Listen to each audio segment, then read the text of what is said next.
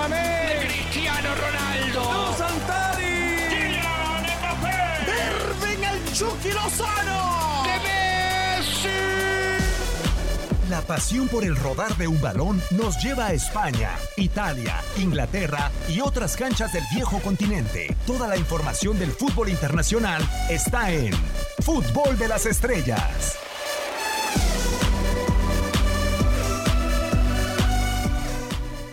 Ya sea de día, de tarde, de noche, no importa qué día nos pueda sintonizar, es una nueva emisión del podcast de fútbol de las estrellas que prácticamente ha tenido las eh, mejores voces, pero nos faltaba una de ellas y el día de hoy podemos contar con ella a través de TUDN Radio en las diferentes plataformas. Un servidor Diego Peña, junto con Dani Nora, pero quiero presentar primero Raúl Pérez. Raúl, un tremendo honor poderte volver a tener, pero ahora en esta versión de podcast, ¿cómo está Raúl? Querido Diego, no hombre, el honor es todo mío, el placer es todo mío. Aquí hablar de fútbol, pues es lo que más nos gusta. También tengo el, honor de por primera vez compartir el micrófono con Dani Nora y, bueno, pues eso también me da muchísimo gusto. Aquí estamos con mucho gusto, querido Diego. Y déjame te digo, Raúl, antes de presentarlo a Dani, que va a ser el balón de oro de Líbano, de la narración, pero tarde o temprano llegará a ser el eh, balón de oro. Dani, ¿cómo andas? Un placer volverte a tenerte por acá. Sí, pero yo creo que por, por escasez de talento, no necesariamente por brillantez propia, pero igual te lo agradezco, Diego. Raúl, el gusto es mío, de verdad que qué bueno poder eh, eh, compartir un rato, sobre todo cuando ya prácticamente va quedando todo muy definido en esta eh, atípica temporada europea, ¿no? Sí, e, es una realidad. Lo que sí es eh, un tema del día de hoy, Raúl, eh, se siguen jugando las ligas. Eh, desde que terminó la, la, Liga de España se comenzó a hablar de un inminente fracaso en el Fútbol Club Barcelona y hoy se da un paso importante para todos los que nos sintonizan. Estamos grabando, está escuchando este podcast en el día que se presentó a, a Ronald Koeman, un entrenador, Raúl, que me gustaría saber tu punto de vista. ¿Entrenador como Zinedine Zidane para revivir un plantel dentro de sus primeras tareas o para limpiar al plantel? Ay, como Zinedine Zidane ya, ya, este, hiciste una comparación tremenda, ¿no? No, no porque los esté comparando como lo que hayan hecho como futbolistas, que bueno, cada quien hizo lo suyo y, y, y, dieron lo que tenían que dar en, sus clubes, pero pero para que haga lo que hizo Zinedine Zidane en el Madrid, pues no sé si coman o, o, o que el nombre que me digas esa vara está muy alta, ¿no? Está demasiado alta. Lo primero que tendría que hacer, bueno, no lo puede hacer, este, según yo, sería eh, eh, tratar de sacar a Bartomeu, pero pues eso no va a pasar, ¿no? Totalmente de acuerdo. Es una tarea imposible, Dani, para el eh, nuevo estratega del Fútbol Club Barcelona que eh, me gustaría saber, Zinedine Zidane es una de las leyendas en Real Madrid. Va de nuevo otra comparación. Eh, eh, quizá esté a la altura de un Figo, de un Ronaldo, no sé si de un Di Stéfano en el conjunto blanco, pero es una de las leyendas. ¿Kuman qué lugar ocupa como autoridad en el Fútbol Club Barcelona como para poder poner orden en ese vestuario? Kuman ocupa un lugar privilegiado. Eh, ese, ese gol que termina marcando en la final, que le da al Barcelona su primer campeonato europeo, eh, tiene que significar para él un lugar muy importante en la institución. Y creo que eh, a eso están apelando también cuando van y lo buscan y evidentemente hacen un esfuerzo muy grande para desvincularlo de la selección holandesa, porque eh, seducirlo seguramente no fue fácil, no solo por la situación que hoy atraviesa Barcelona de una profunda crisis deportiva e institucional, eh, sino por el presente tan positivo que él experimentaba con una selección holandesa que había revivido de su mano, que lucía como gran candidato para la Euro de este verano y que seguramente iba a ser uno de los equipos eh, animadores eh, para la postergación del 2021. Eh, cuando se le compara con Zidane, yo creo que ahí sí estamos cometiendo quizás un error, porque a mí me da la sensación de que Kuman llega con más credenciales de técnico que la que tenía Zidane cuando asumió el Real Madrid. Ahora, eh, que el éxito de Zidane eh, fue tremendo, sí, pero también fue insospechado, porque nadie hubiese apostado eh, por lo que terminó pasando después. En cambio, acá creo que están apostando por un tipo que eh, ha tenido experiencias en clubes, no muy buenas, y esto hay que decirlo, pero eh, viene de una etapa positiva en su selección, lo cual también lo termina eh, levantando a él como un gestor de camerino, como un administrador de recursos, porque sabemos que la dinámica y la naturalidad de una selección eh, termina potenciando otras virtudes de los técnicos. Y a ver ahora cómo se vuelve a pasar ese switch, Ronald Koeman. Y, además, Raúl, porque en la conferencia de prensa de presentación de Ronald Koeman eh, se tira una frase dura. Ha habido muchos jugadores que con una libertad impresionante han salido a declarar, si es necesario me voy. Muchos rumores de que Leonel Messi ha pedido su salida, que no ha querido renovar, que ha parado la renovación del contrato. Y, Ronald Koeman llega hoy con una autoridad impresionante, contrario al verso de otros entrenadores, a decir, señores, el que no esté a gusto se puede ir, porque yo solamente trabajo con personas que estén a gusto. Le está poniendo un alto al vestidor de inicio Ronald Koeman. Sí, seguro, seguro. E, él, él está eh, dando esa idea que el que quiera estar, él lo va a considerar, pero el que no, pues va, va a tener que salir. Y a mí me parece eh, eh, que es el adecuado. Cuando dije que, que, en la pregunta que me hiciste primero sobre la comparación con Zinedine Zidane estaba la vara muy alta, pues sí, es a toro pasado, una vez que ya vimos lo que hizo el gran Sisu como técnico, ¿no? Que, como bien dice Dani, pues nadie, se lo imaginaba, nadie pensaba que iba a pasar lo que ocurrió con, con Zinedine Zidane. Pero eh, a mí me llama mucho la atención que sí, seguramente cuando hablaron con él para ir al Barcelona, este, eh, pues sí, ¿qué pensaría? ¿Cómo lo tomaría Coman? imagínate haber sido parte de ese Dream Team, haber metido el gol que ya nos platicó Dani Nora de, aquella eh, eh, de aquella Champions este pues ser un referente completamente del Fútbol Club Barcelona y tener la oportunidad ahora de dirigirlo claro en un momento muy difícil pero tener la oportunidad de dirigirlo yo creo que no le podía decir que no. Sí ha de haber costado trabajo seducirlo como bien dice Dani eh, a él mismo le ha de haber parecido así como un sueño porque si vemos los números, eh, eh, eh, creo que tiene tres títulos en la liga holandesa y por ahí uno con el Valencia. Este, no tiene así un gran palmarés como técnico, no, no lo tiene, pero es de ese equipo del Barcelona, ese equipo donde Johan Cruyff puso las bases para lo que posteriormente vimos ya después con Pep Guardiola y toda esa playa de, de jugadores, este, no podía decir que no no podía decir que no, y sí, tiene toda la autoridad de llegar a un vestidor y decirles, a ver, aquí quién quiere y quién no quiere, y esa fue eh, eh, esa frase o esa declaración que hizo hoy, entre muchas otras, es la que pone el alto en el vestidor, habrá orden seguramente y tiene, insisto, toda la autoridad para poder pasar sobre estos jugadores exactamente lo mismo que hizo Zinedine Zidane, que te, como imagínate como técnico de, un club de estos, tener jugadores todos jóvenes, todos millonarios, todos este eh, eh, famosos, qué difícil es manejarlos. Bueno, pues Kuman tiene la autoridad para hacerlo, me parece a mí, este Diego. Y, llega sobre todo, Dani, sin el espanto de poder en algún momento prescindir de Leo Messi. Dijo, sí, dialogaré con Lionel Messi. No sé si lo tenga que convencer, fueron las palabras de, de Ronald Koeman, sobre todo para un barcelonismo que eh, en los pasados días estaba espantado por la posibilidad de que se fuera eh, el astro argentino. Koeman es totalmente diferente. No sé si es a partir de esa frase eh, y señalando y, y miedo a la ausencia de Messi en un futuro que se le puede llamar el técnico de transición en Barcelona?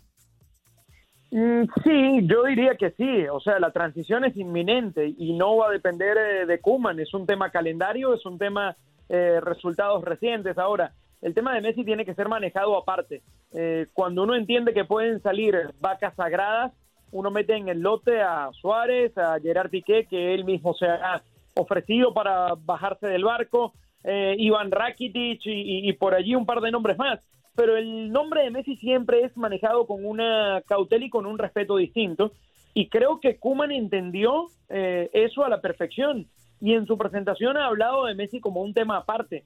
Y lo ha halagado y ha dicho, al mejor del mundo siempre lo quieres tener en tu equipo. Ojalá que pueda estar con nosotros eh, durante mucho tiempo más. Y, creo que va por el camino correcto Kuman, eh, entendiendo que sí, le puede sacar mucho provecho a Messi, que más allá de cualquier rumor eh, que uno imagina le, pudiera terminar dejando un gran beneficio económico al Barcelona en caso de que salga de Messi. Eh, la realidad es que hoy el tipo mejor rodeado puede seguir rindiendo como siempre lo hemos visto rindiendo y, puede formar parte en, esta etapa final de su carrera de la nueva etapa en el Barcelona. Ahora, eh, el tema acá y, trasciende la intención y el deseo de Kuman va a ser eh, la voluntad de Messi, lo que él quiera hacer o no. A mí me sigue dando la sensación de que Messi sigue bastante dolido con la directiva, de que es un tipo que no comulga con las maneras en las que se ha manejado Bartomeu en el último tiempo y a la larga eh, Bartomeu también busca su parte de reivindicación, uno lo escuchaba y él enfocaba mucho de lo que está ocurriendo hacia una crisis exclusivamente deportiva cuando también tiene mucho que ver las decisiones que se tomaron en la oficina.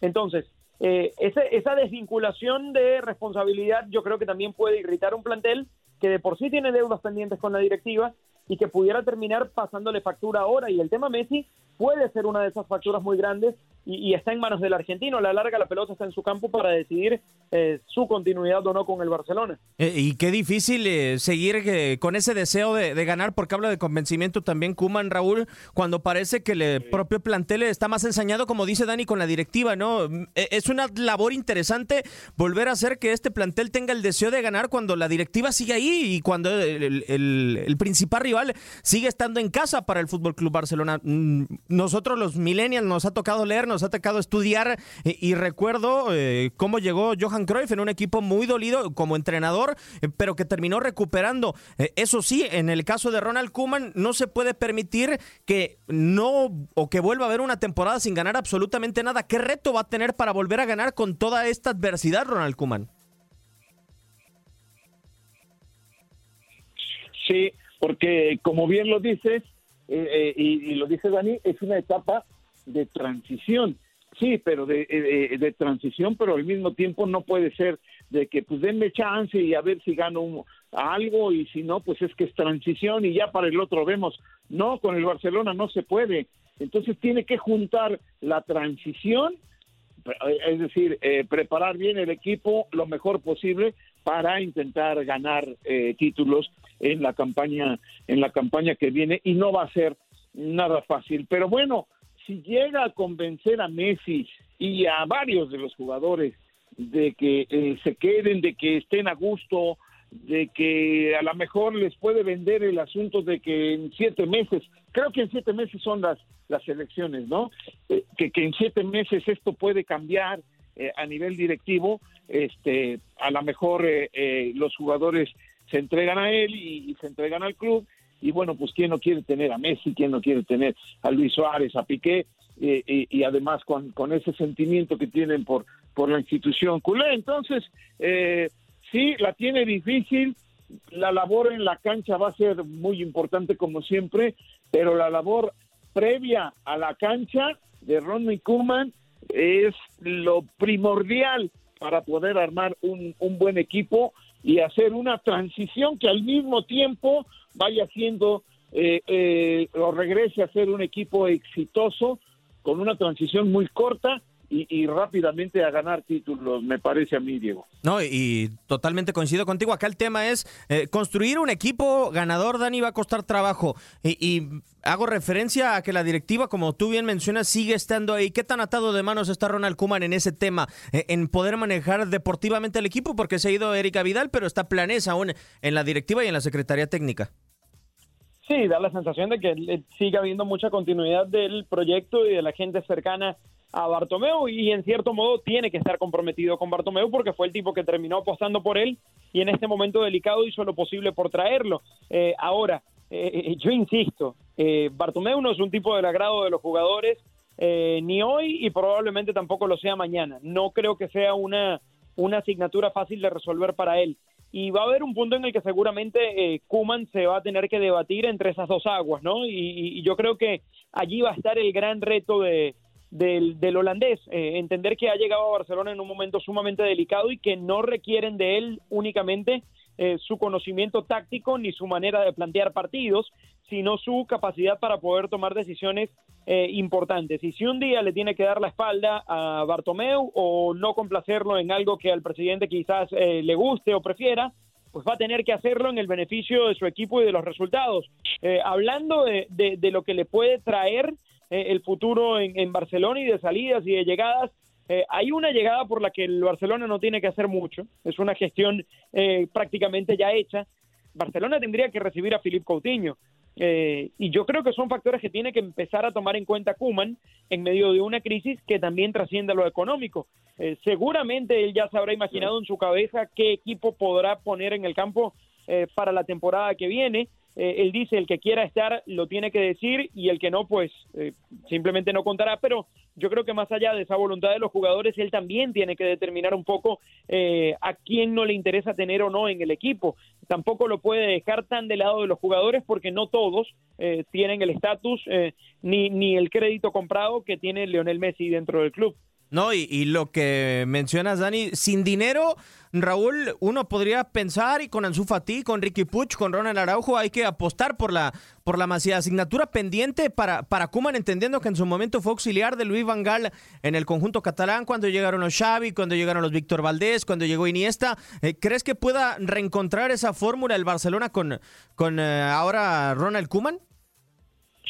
Pues mira, lo dijo también en la presentación que que hay muchos jóvenes y que hay que ver quiénes pueden estar, eh, eh, pueden rendir ya, quiénes están ya listos para, para lo que es el, el Fútbol Club Barcelona. Es decir, eh, todos estos jóvenes que mencionaste no es que sigan siendo promesa, promesa, sino que ya sean una realidad en la próxima campaña, una realidad completa, total.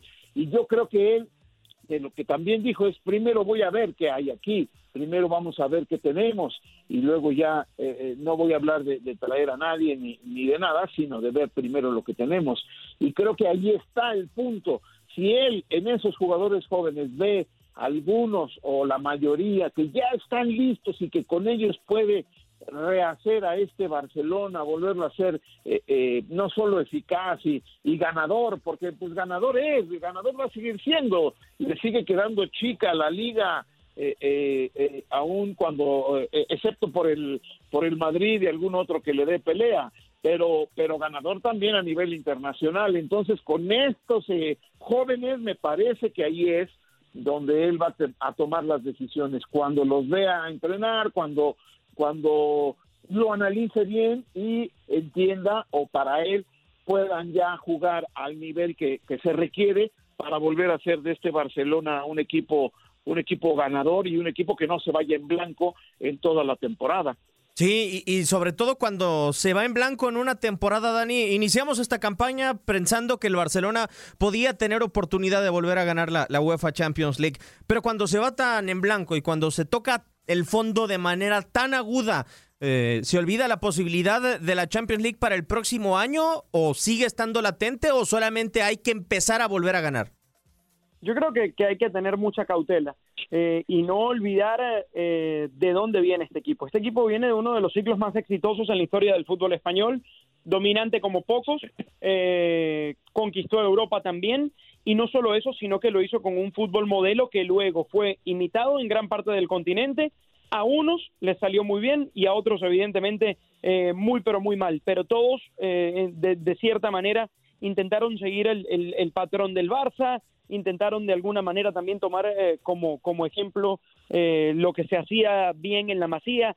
Así que tan grave no está este equipo en cuanto a filosofía, en cuanto a, principios, en cuanto a, manera de enfocar el fútbol no está mal en el Barcelona. El Barcelona hoy está mal porque, eh, al margen de las malas decisiones que se tomaron en las oficinas, eh, el plantel envejeció como un asunto natural y vence también el ciclo. Ese ciclo exitoso y de juego dominante de Barcelona hoy eh, requiere de otra cosa para seguir sobreviviendo. Hoy el fútbol es muy distinto al del Barcelona que practicaba Pep Guardiola, por ejemplo, y que, y que como ya yo decía antes, había dominado el fútbol mundial con mucha facilidad.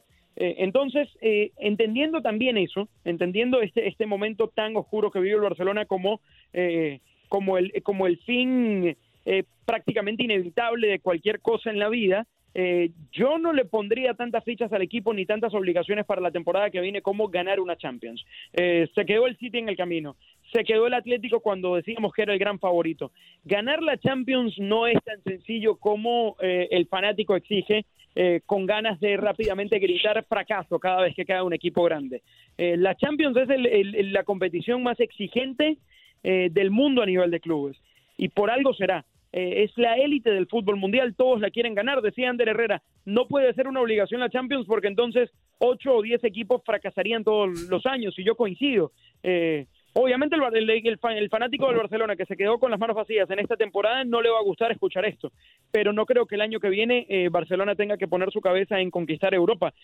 puede volver a dominar en la liga, sí, creo que pudiera hacerlo y eso ayudaría mucho pero me quedo con la frase que dijiste justo antes de preguntarme, Diego. Eh, la preocupación por ahora tiene que ser volver a ganar, porque este equipo eh, parece acostumbrado a perder en el cierre de esta temporada. Parece que lo que pasó frente a Osasuna en el Camp Nou fue un asunto normal. Eh, parece que caer frente al Bayern el otro día también fue normal y no puede permitirse es un equipo con la historia de Barcelona y no volver a tener una temporada como la que vivió después de 12 años sin ganar ningún título el conjunto catalán. Ahora esperaremos que Ronald Koeman pueda resolver estas diferentes tareas.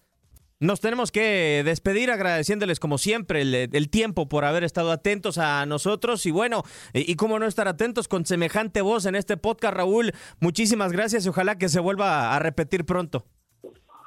Que se repita pronto, Diego. Un saludo para ti, para Dani, para todo el auditorio. Aquí estamos con muchísimo gusto. Dani, un placer como siempre. Muchísimas gracias. Enorme lo del balón de oro de la narración del Líbano. Menos mal que aclaras que es de la narración, porque en la cancha, ¿qué va, amigo mío? Diego, un abrazo enorme, Raúl. Ojalá podamos repetir pronto, como bien dices, eh, con mucha más información y con mucho más eh, fútbol europeo que siempre está en atractivo. Pero para todas las personas que tengan la interrogante, ¿cuándo repetiremos? Síganos en la próxima en Fútbol de las Estrellas. Un servidor Diego Peña le da las gracias.